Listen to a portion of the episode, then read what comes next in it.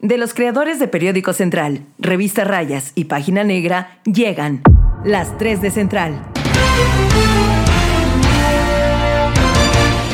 Un resumen que no es resumen. Bueno, sí es un resumen de noticias, pero no es un resumen. Bueno, son las 3 de Central. Hoy en las 3 de Central. Álvaro se come los sesos de su novia. Las tres corcholatas se reúnen y el logro es de Citlali Hernández. También te hablaremos acerca de la balacera en Quimixtlán. Todo esto y más te contamos acá en la central. Tía Mundi, te escucho muy anonadada con mi entrada. Sí, no, pues es que el tema del señor este de Álvaro S, o bueno, que todo el mundo le decimos Álvaro N, ¿no? Pues ya saben por el N de que no se pueden revelar datos.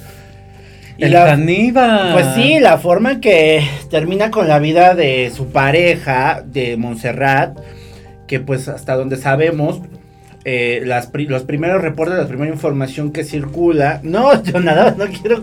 Estamos hablando de lo que estamos hablando y tú come y come. Ay, te Mundi, así es esto. Espérese, que el día que yo nadaba estaba bien emocionado. Estaba bien emocionado de la nota cuando dije, oye, pero ve la declaración del fulano. Ya le puse la declaración porque tuvimos acceso a información muy fidedigna de cómo ocurrieron los hechos, por eso Bueno, pero cuéntanos qué pasó, tía Mundi. Y bueno, y yo nadaba así como de...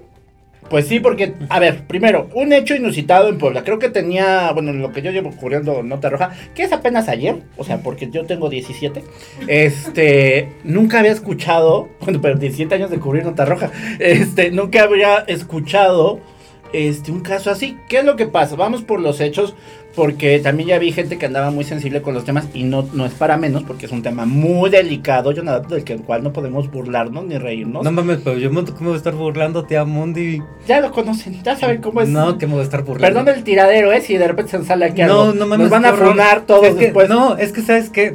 Bueno, pero voy a por el hecho y ya después Vamos con el debate. Ok. Eh, ¿Qué ocurrió? El, ¿Qué fue? El lunes, el día del lunes, empezó a circular la versión de que había una persona detenida que familiares, porque empezaron a buscar a la prensa, familia de una joven, de una mujer, eh, estaba reportando que le había matado a su esposo y todos dijimos, ching, otro feminicidio como pasa ya en Puebla, como lo estamos, desafortunadamente pareciera que nos estamos acostumbrando, pero bueno, están pasando muchos temas de violencia a los que no podemos acostumbrarnos y nos dicen, otra vez pasó esto y ahora un hombre mata a su mujer, pero... Cuando empezaron a salir a cuentagotas los datos, empiezan a reportar que la policía municipal eh, tenía datos de que esta persona había encontrado con, pues, con restos humanos que tenía un altar de la Santa Muerte y que en el altar de la Santa Muerte había dejado parte del cráneo, que estaba roto por cierto, y que había sustraído parte de, pues, del, del, de su cerebro y que había al parecer ingerido parte de, del cuerpo de esta joven, ¿no? O sea, del cerebro. Este, obviamente, dijeron por ahí, la primera regla del periodismo es duda de todo, duda si su mamá le dice, lo quiere, corrobórelo porque toda la información se tiene que corroborar y pues nos pusimos a corroborar el dato cuando, cuando las personas nos, nos dieron esta información. Y pues llegamos a la declaración de este personaje. Eh, información, videos y hasta audios que no podemos revelar porque también estaríamos violentando cierto tema de, del, del debido proceso de la detención de este personaje. Pero pudimos citar algunos de los detalles que se manejaban, ¿no?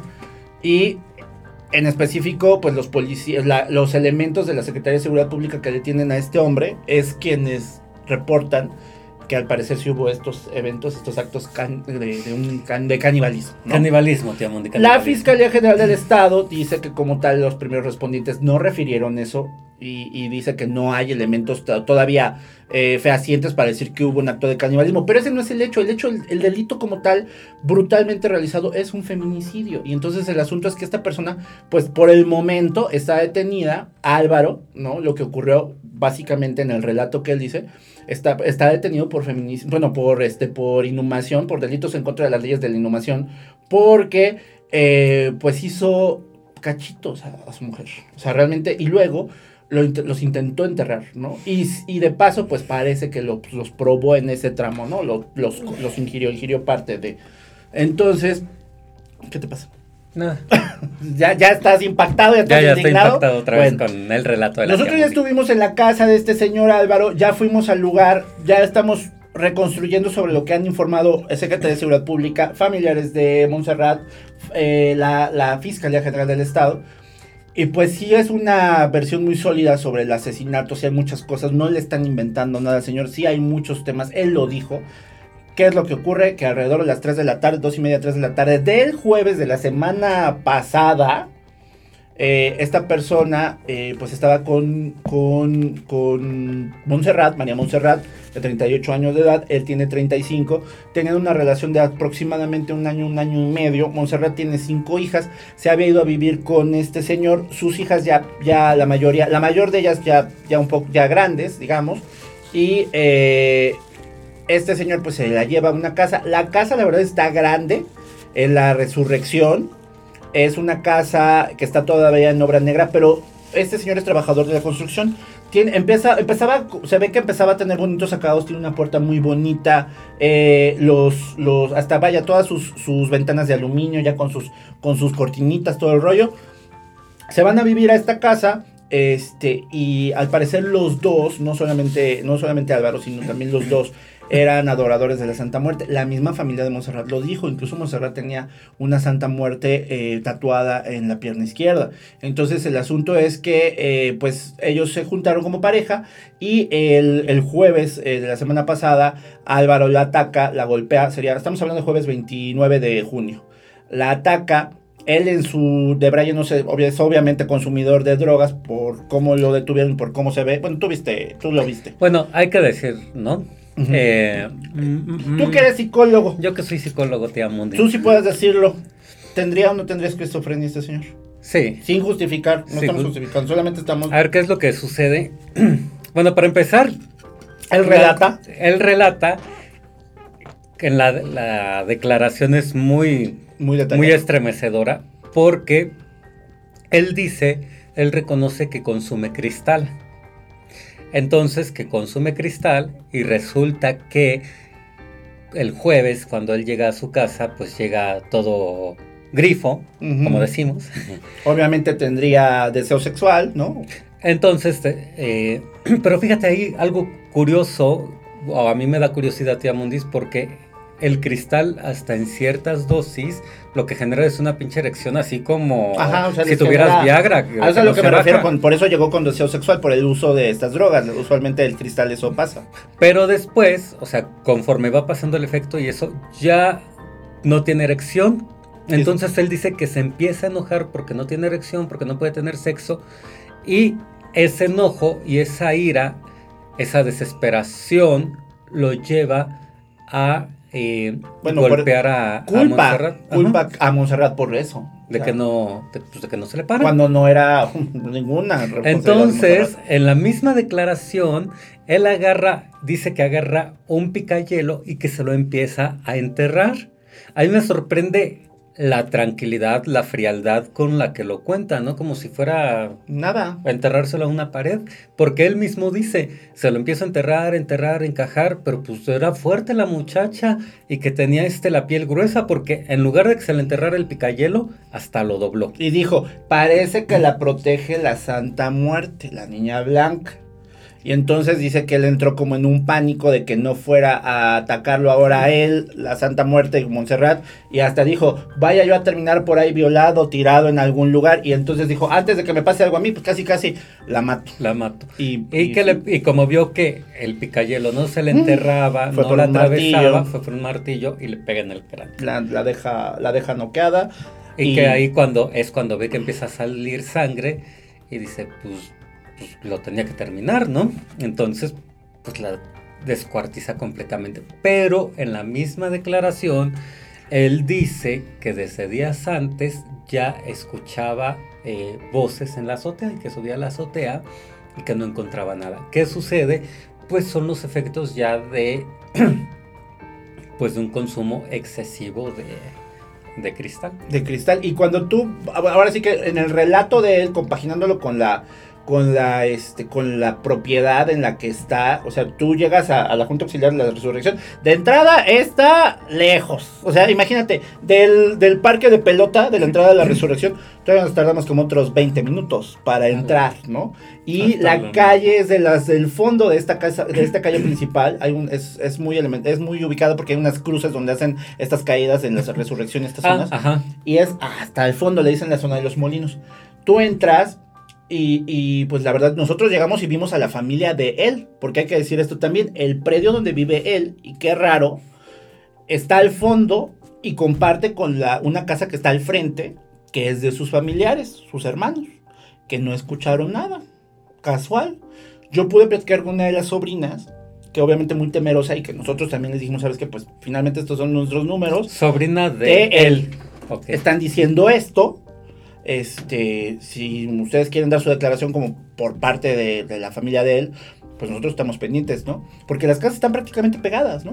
Entonces lo curioso es que ellos no escucharon nada, no dijeron nada al fondo. Y al fondo de la casa está la barranca donde metros adelante lo detienen. ¿Qué es lo que ocurre en el relato después de todo este rollo?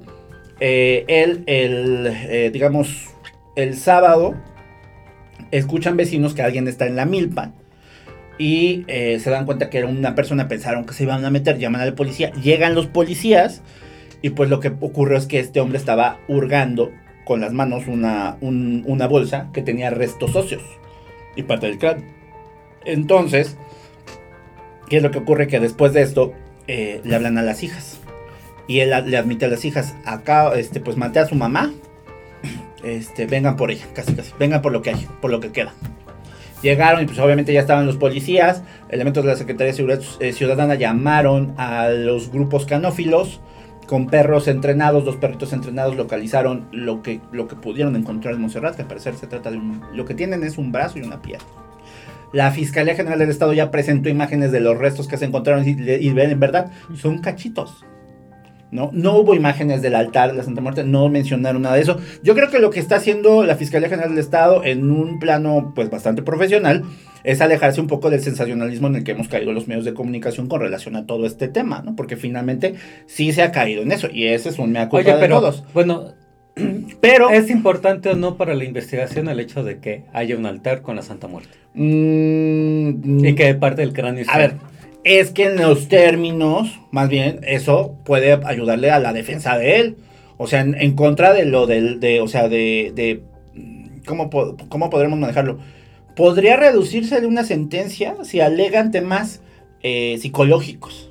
Y como temas, tú, tú bien sabes que de repente pues hay personas que están imposibilitadas ya para ciertas funciones sociales, ¿no? Que son psicópatas, sociópatas, etcétera que pues obviamente los argumentos de las defensas pueden funcionar en ese sentido. Entonces igual y demasiada información también diciéndola sobre todo desde el lado oficial de la fiscalía no la podrían entregar. Si tú dices suma, o sea, imagínate la defensa sumado el tema psicológico más este tema de los ritos y bla bla bla, pues igual y, ¿no? O sea, podría plantearse un tema que yo creo que la defensa podría utilizar a su favor. Ay, es que en las series que yo he visto de Estados Unidos, como el CS, CSI, Miami, como La Ley y el Orden y todo eso, esas cosas son determinantes para la investigación, de Por, a, eso es a lo que voy, no es, para, no es tema solamente de la investigación, más bien es en la defensa de él. Y aquí el problema sería entonces que al tipo no le den una pena mayor, pues porque está mal Entonces ahí se divide mucho y va a entrar muchos temas del activismo y del, de la onda del feminismo, de que cómo se cubrió la, nota y cómo, cómo lo relatamos y cómo no lo relatamos, pero finalmente las autoridades están para entregar la información formal que hay. Por eso entiendo que el fiscal haya dicho en este momento no tenemos información fehacientemente que diga o fehaciente que diga que hubo actos de canibalismo. Y en todo caso, el, problema aquí es más bien que, se tiene que tipificar como feminicidio, que es un delito sí, por supuesto, es un feminicidio. y está por encima de cualquier, de cualquier otro, tema y de cualquier otro rollo. Y pues más bien el asunto era que la familia, siento, eh, la familia de Monserrat sobre todo, porque ha dado, los que han dado más detalles han sido la familia. Entonces, pero lo hicieron porque, imagínense, el jueves detienen este, más bien el jueves ocurren los hechos, el sábado lo detienen, era lunes, era martes y no habían informado nada las autoridades. Entonces yo creo que ellos más bien estaban preocupados porque no los fueran a soltar. La familia de Montserrat se dividió en tres equipos, incluso según nos estaban contando. Unos se fueron al C5, al área de flagrancia para que no le fueran a soltar. Otros se fueron a la central para continuar con el tema de las declaraciones, etcétera. Y otros se fueron para, para, para cerciorarse de que siguieran con la investigación en el área de delitos sexuales. Que estamos de acuerdo que eso no deberían de estarlo haciendo los Las fami- familiares, las familias claro. para que. ¿Por qué? Pues porque en cierto modo, pues confiarían en el sistema de investigación de la fiscalía y después, ojalá, ¿no? O sea, Oye, pero, pero debieron haber visto Algo. algo para sospechar que lo iban a soltar. No es que, no es que bueno, sospechaban o creían que lo iban a soltar. Porque primero, este, ellos pensaron, o sea, y por eso dan infor- la información, por eso eh, declaró la mamá de Montserrat, declaró su hija, declararon varios, porque incluso temían Unas que... papitas, Milichi. Come, reina chula, ándale. Porque ellos, porque ellos temían que este que hubiera más involucrados, por ejemplo, ¿no? O sea, por este rollo de pues no, ¿quién no escucharon nada los de los de la Los vuelta, vecinos, los vecinos, los ¿no? familiares. Entonces todavía faltan muchos temas en, en cuanto a la investigación. Obviamente faltan temas de, obviamente eh, todos los temas genéticos que van a tener ser requeridos. No sabemos, o sea, qué tal que los que los restos no sean solo de una persona. Es que es lo que te iba a decir, ¿no? ¿Y dónde están el resto de los restos? O sea, porque pues para desaparecer todo un cuerpo, o sea, que no te queden pedacitos, o sea, ¿cuántas horas le pudo haber llevado cortarlo? Pues no? Si sea, los hechos ocurrieron ¿y con desde qué? jueves y sábado se dieron cuenta, tuvo mucho tiempo, tuvo todo el tiempo. Y pudo haber pasado todo lo que quisieras desde jueves para sábado. Entonces, el asunto es que la, o sea, como tal, este, la familia también estaba muy preocupada y ese fue otro de los puntos por los que empezaron a buscar a los medios de comunicación. Y ahí sí, lo siento, señoras, señoras y señores activistas, por algo también buscaron a los medios de comunicación. Ellos lo que querían era que por lo menos les entregaran tan siquiera el cráneo o la cabeza para que pudieran sepultarlo. Porque no tenían nada. Entonces, ¿Y por qué lo sientes por los activistas? pues porque estaban quejando que por qué publicamos el caso. Ah, sí. Pues yo comí no los, ni los Entonces, no, pero digo, y está ¿Qué bien. Nosotros, activistas? Mm, mm, luego te cuento. Di nombres. Entonces, no, bueno, no, no, no, está bien, nombres, bien, nombres de las asociaciones. Está bien, está bien. El asunto es que, y está bien, es su papel, es, es el tema crítico, no hay problemas. Pero el asunto es, si no lo sacan los medios de comunicación, si quieren, sí, muy sensacionalista. Pero pues es que al final... pues no hubiera, o sea, no se hubiera publicado. ¿Y qué bueno, pasa? imagínate que vayan los activistas y le digan a la familia qué hacer o qué no. Pues la familia, al final, los interesados son la familia. Y los medios de comunicación y los activistas tenemos que estar al servicio de las familias. Pues sí. O sea, y de los interesados. Ya de aquí los pues ya es el tema agraviados. como del enfoque y qué tanto se haya utilizado. El, hecho es que es un feminicidio y no podemos dejar de cubrirlo como tal, como un feminicidio. Y en eso estoy en lo correcto. ¿Qué pasó? Que pues la familia se sintió en algún momento sola, abandonada, sin ningún, sin, sin ningún momento en respuesta de qué pudieran hacer las autoridades y pues obviamente buscar los medios de comunicación. Eh, ¿Y qué pasó? Pues los medios de comunicación sentenciaron lo primero, lo manejaron, manejaron lo que las versiones policiales, lo que las versiones de la familia indicaron, ¿no? O sea, No, y además, fue. y también ayuda a, a hacer presión social. ¿no? Claro. O sea, no solo mediática, presión social, porque si no contribuyéramos a esta presión social, como bien sospechaba la familia, lo pudieron haber liberado, podría seguir como si nada hubiera pasado. Lo mandan a ¿no? un sanatorio médico, como ha pasado. A ver, Agumaro de Dios, el caníbal de la zona de eh, Cancún, Quintana Roo, o sea, él terminó recluido en un lugar para personas eh, enfermas, bueno, no, no es, es erróneo decir, mental. con un, tras- con trastorno mental, ¿no? En Morelos, y allá murió, pero murió, y de hecho murió por VIH, él vivía con VIH. Él prácticamente, y busquen el libro también de, este, de Alejandro, ay, ¿cómo se llama? De, que, está súper bueno, Gumaro de Dios el caníbal, así se llama. Este, y relata específicamente todo lo que, todo lo atribulado que traía este hombre en la mente, ¿no? Y eh, también es un libro que se escribió en otra, en otra época, porque estoy seguro que, que el autor también en estos momentos está trabajando también con su forma de cómo relatar la violencia. Entonces todo va evolucionando y los medios de comunicación también aprendemos de estos casos. Entonces es como, es, es un parteaguas. Nunca nos había tocado cubrir algo así, no sabíamos cómo cubrirlo. Entonces hay que también pensar en que finalmente, yo lo que dije en algunos de los, de los comentarios con otros medios de comunicación que, que de repente pasamos al aire por este caso, este, pues finalmente aquí las que están sufriendo son las familias, ¿no? Y la familia de ella, obviamente, necesita todo el acompañamiento hijas, que claro. se pueda, las hijas. Y pues ellas ya saben, tienen nuestros números.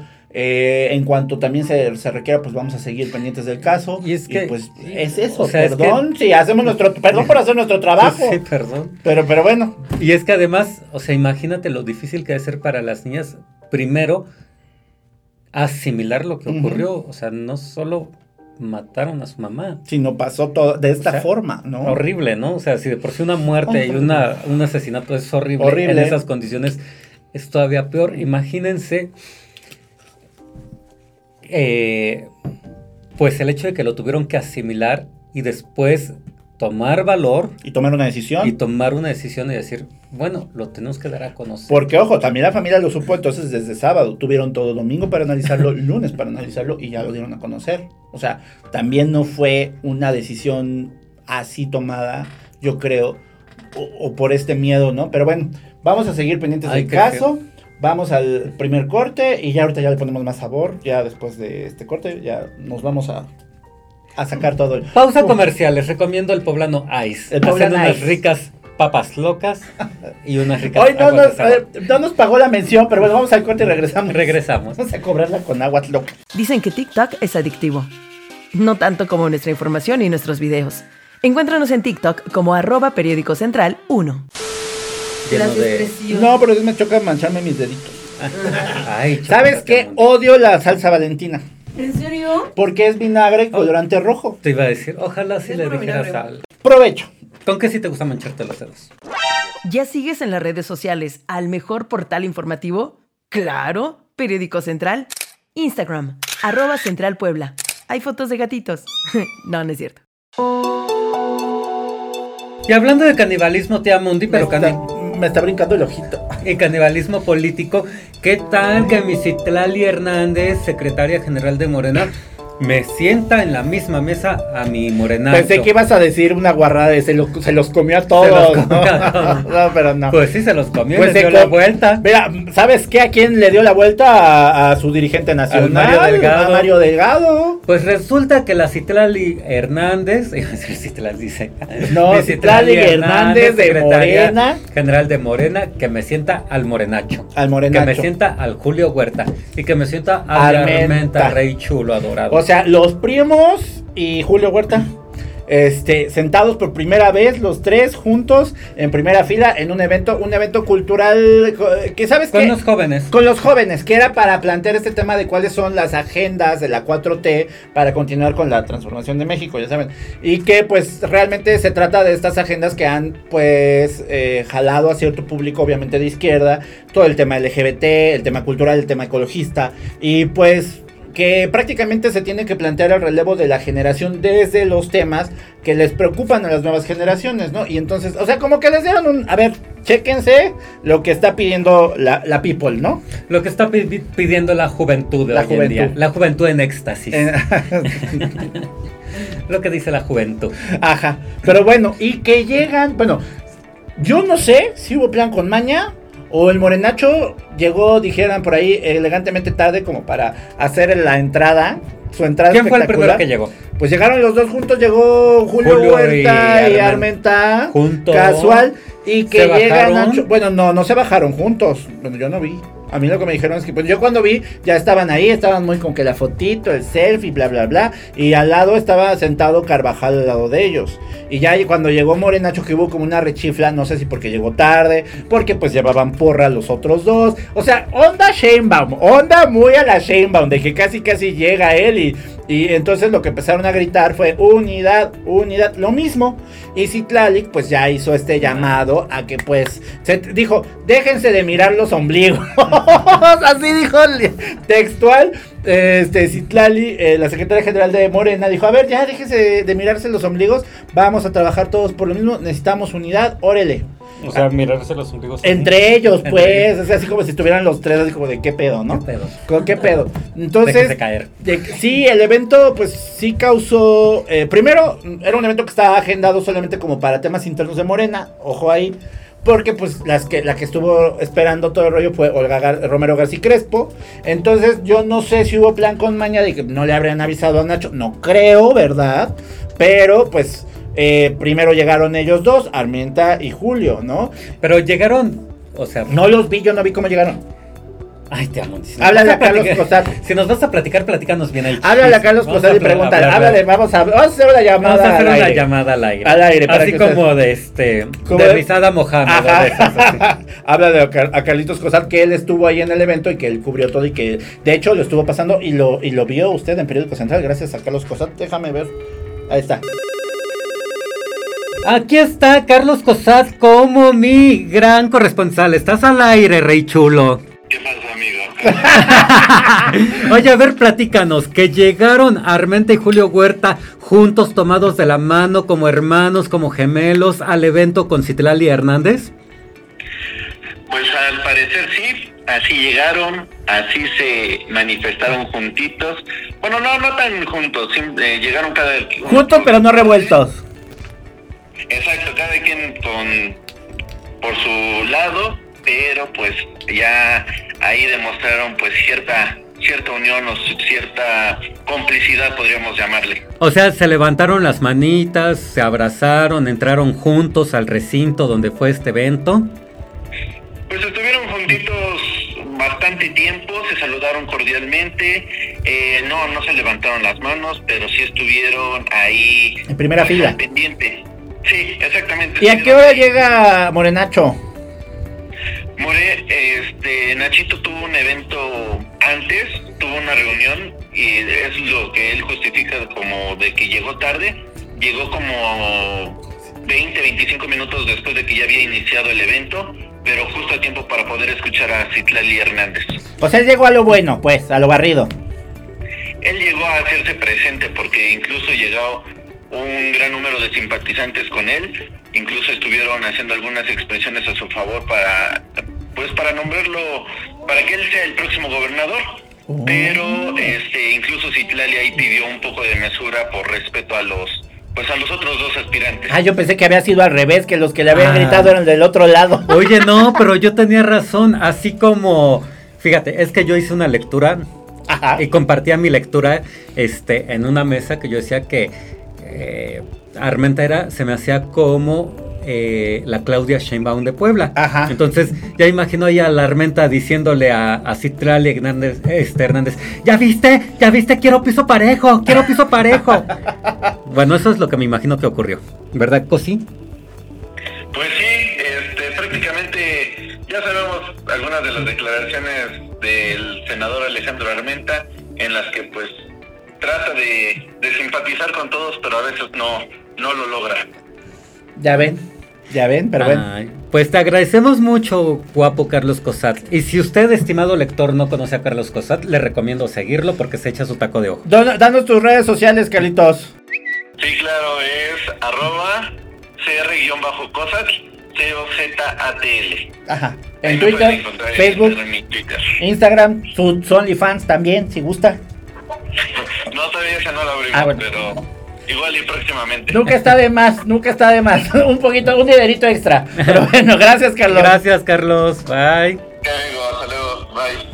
Pues ya escuchaste de Viva Voz. Ya escuché de viva voz, ¿qué tal? No llegaron juntos, llegaron juntos pero no revueltos, más bien cada quien de su lado. Y el que traía porra era, Na- era Nacho Morenacho. Yo me imagino. Ya, pues, Ya me imagino a la Armenta. Así de. El Armenta en modo Claudia Sheinbaum. Cuando estaba regañando a este. pues estaban muy sonrientes todos hasta que llegó Nacho. Hasta que llegó Nacho. Ya por ahí hay unas fotos que creo que subió Tony Soprano de que pues de repente estaban. Yo, mire, yo tengo unas que se las voy a pasar acá para que se las pongan en edición. Te las voy a enseñar, amiguito Yona, para que veas cómo están, están, este, muy contentos antes de que llegara Nacho, ¿no? Mira, acá está que la Citla saludando. Y luego tenemos que ya sabes que, que les regalan que, lo- que el muégano de Tehuacán, quién sabe por qué. Que este. Que el camote. Que el camote. Que la Mira, gallita de Santa Clara. Así estaba el evento y mira, Mira quién está. Selfie, que Ah. selfie, foto, que foto. Y ahorita están. ustedes las Y el Iván. ¿qué es el Iván Galindo? ah, no es Carvajal. Carvajal, te digo. Al que levantaron fue Carvajal para que se sentara Morenacho. Ay, Entonces, cabrón. ahí, así las cosas. se están poniendo chabocha, la cocha. Híjole, mira. Yo veo por ahí una alianza entre, una posible alianza Yo entre también. eh, Armenta, entre Julio Huerta. Vamos a ver. Creo que eh, hay que esperar, pero Vamos a ver, vamos no, a no quiero adelantar mi comentario. No, no, no, no lo adelantes, por favor. no Pero, híjole, va a ser esto una carnicería, tía No Mundi. sé, va, miren, se va, se viene la cosa muy buena. Esto es solamente el síntoma. Esto apenas sí es el síntoma Apenas empieza. de todo lo que viene, pero bueno. Que me inyecten y me despierten en el 25, ya que me digan quién chingos es el gobernador. Y ya me ahorro el estrés y la ansiedad. No es cierto, bien que te gusta. Pero bueno, vamos y regresamos. Vamos al siguiente corte, Regresamos. regresamos. Nos, nos echamos agüita fría y regresamos. Regresamos. Podcast hay muchos. El del verdadero periodismo irreverente está acá en la central. Síguenos en Twitter, arroba Central Puebla. Tía Mundi. Y fíjate, dejé pasar por alto el escándalo en Quimixtlán, Ah, sí. el asesinato de dos personas, en Sí. una elección de un juez de paz. Sí. Dije, no mames, ¿quién se pone Como que la, elección de juez de paz matan a dos. Matan a dos. Dije, ¿quién se pone violento en una elección de juez de paz? Bueno, y se pusieron violentos, tía Mundi. ¿Qué ocurrió, Reina Chula? Que estos jueces de paz se supone que son las figuras que controlan, o sea, después de la junta auxiliar o del presidente auxiliar, sigue el juez de paz. El juez de paz usualmente, digamos como, como en, En las rancherías. en las rancherías, en este- estos lugares que ya no alcanzan el nombre de junta auxiliar, localidades, Están entre Junta Auxiliar y Colonia. Ajá, col ándale, algo así. Entonces, el juez de paz usualmente ha sido esta figura que va e informaba, digamos, a las autoridades municipales y era quien también, digamos, ponía orden, no era el representante, como una especie de entremezcla entre ministerio, ministerio público, algo así como un- la figura de poder en estas localidades, el que tendría que poner orden. Bueno, se eligen también como si fueran, eh, pues, autoridades auxiliares. ¿Y qué es lo que ocurrió? Que eh, hubo elecciones de juez de paz el 4 de julio y, eh, y pues, ¿qué En pasó? Quimixtlán. En Quimixtlán, pero en esta comunidad de Xacaxomulco. A ver, dilo. Chacachomulco. Eh, Xacaxomulco, un día Jonah, su estrellita en la frente. Estrellita. Uno que Este... se crió en la Sierra Norte. Fíjate, un día Ajá. Ustedes conocen el Cerro de San Miguel. Ajá. Fui con mi amiga Moni Franco a ver las estrellas y no sé qué. Yo Ok. me bajé corriendo el Cerro de San Miguel, pero pues un chingo de gente quiso bajarse corriendo y se rodaron. Y yo, pues yo soy como las cabras en la, en la Sierra Norte, en el monte, así bajamos. Así bajamos, sabemos bajar el, el- el cerro. Ayer, Bueno, entonces por eso me sé, sé hablar un poquito de náhuatl. cuando andábamos, ay, yo también me sé los números. Todo mundo. Pero bueno, en fin, el chiste es que eh, en, esta, en este lugar, ya tenemos las imágenes de la balacera, las vamos a poner acá para que la vean. Eh, pues había mucha desinformación de entrada cuando, cuando empezaron a surgir los hechos ese, ese 4 de julio. eh, la, Secretaría de Seguridad Pública del Estado lo solicitamos, no tenía información. eh, no, o no querían darle información de qué era lo que pasaba porque decían que había policías heridos. Ya después se confirmó que realmente los muertos fueron dos vecinos de la comunidad. En las imágenes puede verse que llegó alguien como amenazar. Se juntó la población en una cancha. Ahí estaban todos cuando de repente un, un pelado empieza a disparar al aire y luego dispara directamente contra otras personas y se pela. Eh, o sea, no lo agarraron. no lo agarraron. Acuérdense que ya saben que está todo bajo investigación, dice el fiscal, y pues en investigación no nos puede decir nada. Pero al parecer pues está plenamente identificado. Si ya están estos videos. O sea, se es ve del pueblo. persona- Sí, claro. Entonces acuérdense que, que finalmente es por un poquito de poder por lo que se están peleando. El, el asunto con Quimixtlán es más bien es que ya es una zona medio caliente, ¿no? Y también el tema ahí es qué quieren controlar o por qué tanta presión eh, eh, por, por el tema. Hoy dos, ¿por qué madres hay armas? ¿No? O sea... Oye, pero el- entonces el que disparó pertenecía a una de las planillas o simpatizaba con alguno de los que estaba no hay, compitiendo. no hay esa información porque la Fiscalía General del Estado no ha entregado, no ha querido que lo sepamos. Solamente sabemos que una persona llega, dispara en varias ocasiones, dispara al aire, luego dispara contra dos personas, matan a esas dos personas, más bien mueren ahí esas dos personas. Luego llega policía estatal, retienen a los policías, hay unos guamazos, creo que hasta hubo niños este, heridos, ¿no? De- en, la hora de los golpes. Eh, tuvo que llegar Guardia Nacional, tuvo que llegar Sedena, tuvo que llegar Fiscalía. eh, rescataron a los policías que estaban retenidos y heridos. Eh, solamente el fiscal nos dijo, estamos investigando. Y no podemos decir nada mientras hay una investigación abierta. Entonces así como de, ay, fiscal, pues muchas gracias, gracias por participar. Y entonces, hasta que no vimos el video, o sea, porque imagínense, eso ocurre cuatro. El día de la rueda de prensa del fiscal fue hasta el jueves siguiente. Y hasta viernes, hoy viernes, sale el video. Y hasta el video nos damos cuenta cómo estuvo la situación. Claramente, porque en ningún momento. El, el, que más habló del tema fue el secretario de Seguridad Pública. Hasta la rueda de prensa un día después. Gracias a que Sergio Salomón, el presidente, digo, el gobernador de Puebla, pues ya habló del tema, ¿no? O sea, como sí, lamentó los hechos y que no podía haber violencia. Pero, o sea, también este cerco informativo no sirve de mucho, ¿eh? Señores de Secretaría de Seguridad Pública, si ustedes quieren o si están, si, si están dando resultados en estos términos, en estos temas, pueden informar, me imagino. Y Kimixland, pues tampoco es, no está tan, tan complicado los accesos, ¿no? O sea, no es una zona que digas así como que, bruto. Entonces, la comunidad, bueno, yo no lo conozco. A ver, ¿cómo dijimos que se llama? Chacachomulco. La, no sé exactamente, no lo ubico dónde se encuentra, no sé si es de complicado acceso, pero más bien el asunto era lo caliente que estaba la gente, la gente que estaba re, reteniendo a todos estos temas y que finalmente las autoridades pues nos dejaron la, la nota como por ahí aventada. Oye, es, es, lo que te voy a decir, porque pues yo cuando la vi dije, ah... Ocurrió el mismo día de lo del caníbal. De lo del caníbal, ¿no? Tal vez por eso se murió la, la nota, nota. ¿no? que era igual de importante. Oye, oh, pero a ver, ajá. No hay detenidos hasta el momento. No. Y tienen el video. Sí. Y tienen identificada a la persona. Sí. Pero no tienen el video y si tienen identificada a la persona, al menos saben de qué grupo iba, ¿no? Pues tendrían que saber. ¿Sabes qué pasa?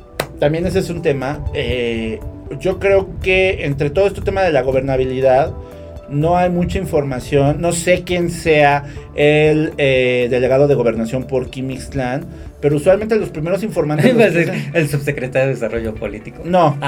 No, no, porque ya corrieron a Vargas Posado, ¿verdad? Mi este, que duró cinco minutos en la última, en su último cargo. Oye, no, pues a mí me cae bien Ardelio. Es más, yo hasta lo voy a defender. ¿Por? Pues me cae bien. ¿Por Atenco? ¿Por los muertos de Atenco? ¿Por los muertos acá en, en Puebla? Por las golpizas que les daba la gente, porque se anda chingando predios ahí aparte en la parte baja de Agua Fría, de allá de Jicotepec. No lo sé, amo. Es no indefendible Ardelio y aquí no somos fans de Ardelio Fargas Posado, ¿eh? Entonces ya, meditan eso, por favor, así tache, tache, aquí quiero mi cartel de bueno, pero no estábamos hablando de bueno, ese señor impresentable. Oye, pero bueno, a ver. ¿Y Andrés Villegas, subsecretario de qué es? De gobernación. ¿Y los delegados de gobernación? ¿A quién le rinden cuentas? Andrés Villegas. Ay, mi Andresito. ¿Y qué pasó con Quimixla? No sé. Me queda claro que la gente, pues alguien no está haciendo su trabajo, ¿verdad? Ah. O algo está pasando. O quisieron Es que- ocultar el tema, pero hay muy poca Lo- información al respecto. es, eso es lo que a mí me perturba. El cerco informativo. La falta de información. Pero aquí, o dos, o no quisieron entregar la información, o no tienen la información. Eh, que, ¿Qué es, es- es peor? que es peor, porque se supone que son secretarios, bueno, que gobernación, digo, qué bueno que ya llegó Javier Aquino para poner orden en las cosas, pero pues se supone que la Secretaría de Gobernación sería o tendría que ser la primera en dar una relatoría exacta de qué pasó en los hechos, ¿no? A ver, es que la zona geográfica en la que se ubica, ¿dónde es? Es por el Valle del Libre, sí, ¿verdad? ¿no? La- Ah, ¿verdad? Mira, me las dominas revientiamundi. Y en el aire las compongo. Ahí en el aire. Te echas tu caperucho. No, ajá. No, es que, a ver, Te digo que la zona está muy caliente. Ajá, el Valle de es Cerdán eso- está muy sí, caliente. es que, ¿qué interés puede haber en una elección de un juez de paz en un- una localidad así? A ver, yo te lo pongo así de sencillo que últimamente hemos estado muy metidos en el tema de Amozoc. Ay, ya, Lo sí primero me- que pasaba con el juez de paz en Amozoc era que casi casi lo querían cooptar para que entregara o para que apoyara en el robo de tierras.